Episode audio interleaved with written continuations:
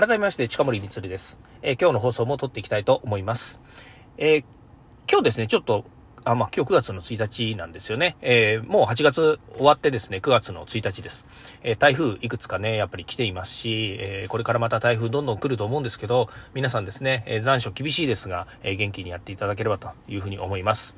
え、っとですね、まあ、9月の1日になったからというわけではないんですけれども、ちょっとですね、自分の、えっ、ー、と、この放送のですね、趣旨をですね、えー、まあ、考えたときに、この DX 企画書のネタ帳という DX ですね、デジタルトランスフォーメーションという軸で、で、企画書のネタ帳、ね、企画書のネタ帳ですから、企画書書くのに DX するとかっていう意味でも全然ないですし、逆に言うとえっ、と、DX 推進をする上で必要な考え方とか、えー、まあ、日々ね、私も活動している中で思ったことをですね、皆さんに少しでもお渡しするということを今している。で当然ですけど、してるんですけれども、企画書のネタ帳って、このね、企画書のネタ帳っていうのが今、もともとの起こりは何かっていうと、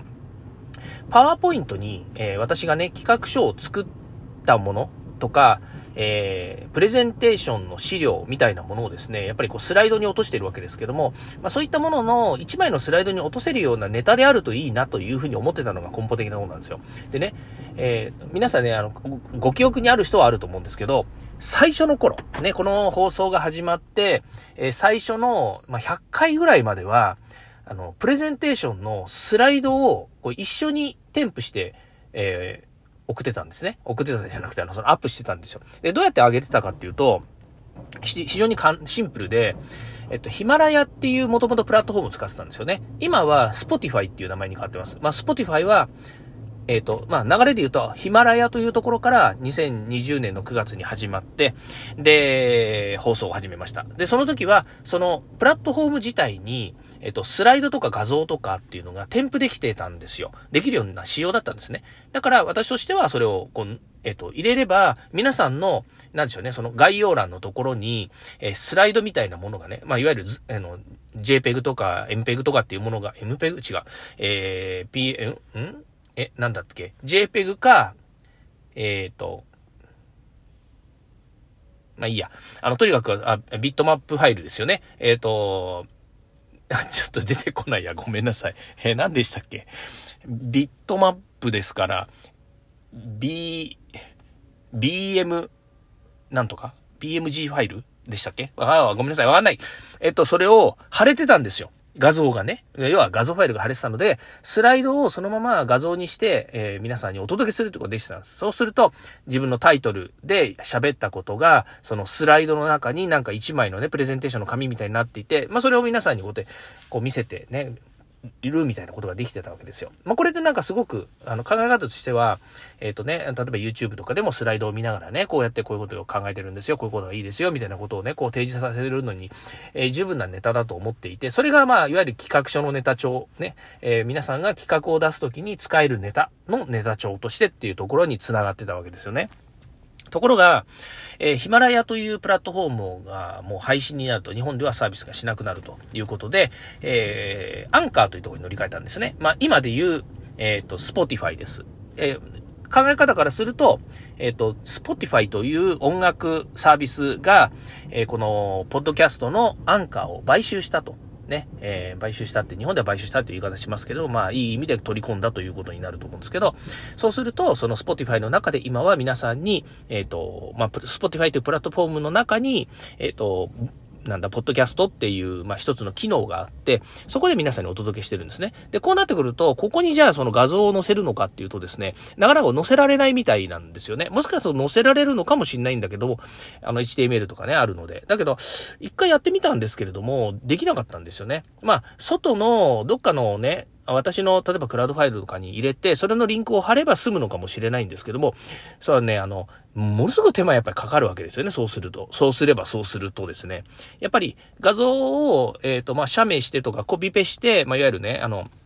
えっ、ー、と、それキャプチャーして、スクリーンショットでキャプチャーして、で、えっ、ー、と、あの、まあ、コピーペーストで貼り付けるみたいなものが簡単にできてきたところから、一回やっぱりそういうファイルにして、名前付けして、他のところに置いて、で、それでリンク貼って、みたいなね。やっぱりその手続きが煩雑になると、やっぱりどうしても心の負担だったり、作業の負担になってくるので、私としてはやりたくないわけですよね。なのでどうしようかなというふうにやっぱり思っているわけですよ。まあそうした時にね、この間 YouTube をやってみたら面白いなと思ったのが、その YouTube をね、丸取りしながら音声配信をしてるんですけども、そのまままあその YouTube、あの、今自分がね、YouTube だから当然画像なわけですけども、動画なわけですけどね、そのコンピューターの、やっぱりこう、自分の持ってる資料とかを見ながら喋っているっていう時に、そのカメラを、えっ、ー、と、何、えっ、ー、と、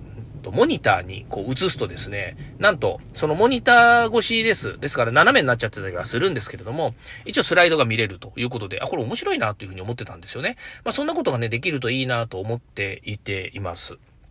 で、えー、まあそう考えているわけなんですが、じゃあ果たして今後どうしたらいいかというふうに思うわけなんですけど、やっぱりね、その企画書のネタ帳のネタに使えるような話をあの、自分もしてるつもりなので、できる限りですね、やっぱりスライドに落としたいなというふうに思うんですよね。まあそういう意味では、今の YouTube 連動みたいな形のってものすごく面白いなというふうに思ってはいるんですけども、じゃあ音声配信だけ聞いてる皆さんは、耳で聞いてね、あ、なんとなくイメージしてくれたよなというところもあると思うので、まあそれをね、どういうふうに、まあなんていうかな、こう、えっ、ー、と、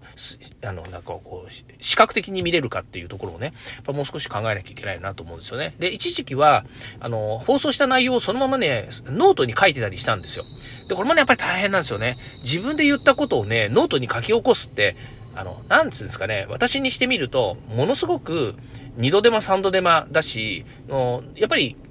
こう、音声で言っている垂れ流してっていうかね、まあ、丸取りしても、なんつうかね、もう、シナリオなんか何もなく、自分の頭の中からバーってこう皆さんにこう喋っている、この音声の、それからあと僕はあの、アドリブ大好きなので、勝手に横道それていろんなアドリブ入れるじゃないですか。で、それは、本質的なネタとは関係ない部分もあったりするわけですよね。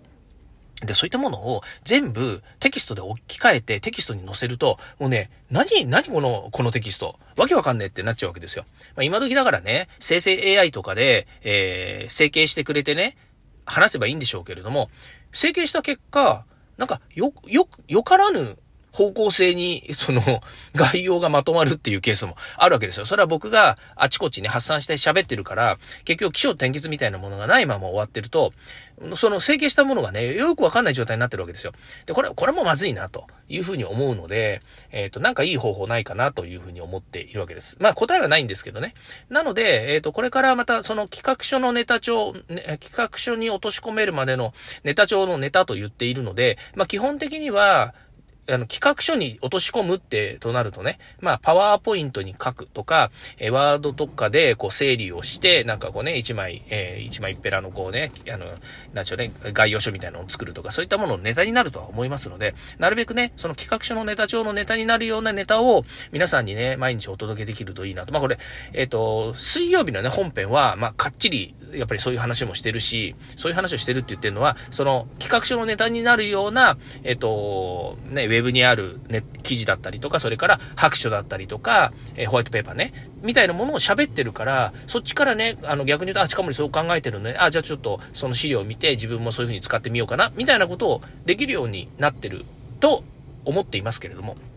毎日の放送のネタはね、まあ、近森のね、思ったこと、考えたことを言っているので、どっちかというと、まあ、えっ、ー、と、一視点ですよね、視点。え私が見てる視点、近森視点で見てるものっていうものを皆さんにお届けしてるという感じなので、えそれをですね、もう少し分かりやすく、え皆さんが、じゃあこれを企画書に落とし込めるネタだよねって思えるような内容にしていきたいなというふうに思います。えー、常にチャレンジでありアップデートをしていきたいなというふうに思ってますので、ぜひお付き合いをよろしくお願いいたします。ということで、今日はですね、まあ、こんなお話でした。えー、9月の1日なので、出身表明9月1日からまた新たな初心、初心表明って言わないよね。えー、初心表明のアップデートをしてみましたということで終わりたいと思います。えー、今日も聞いていただきましてありがとうございました。ではまた。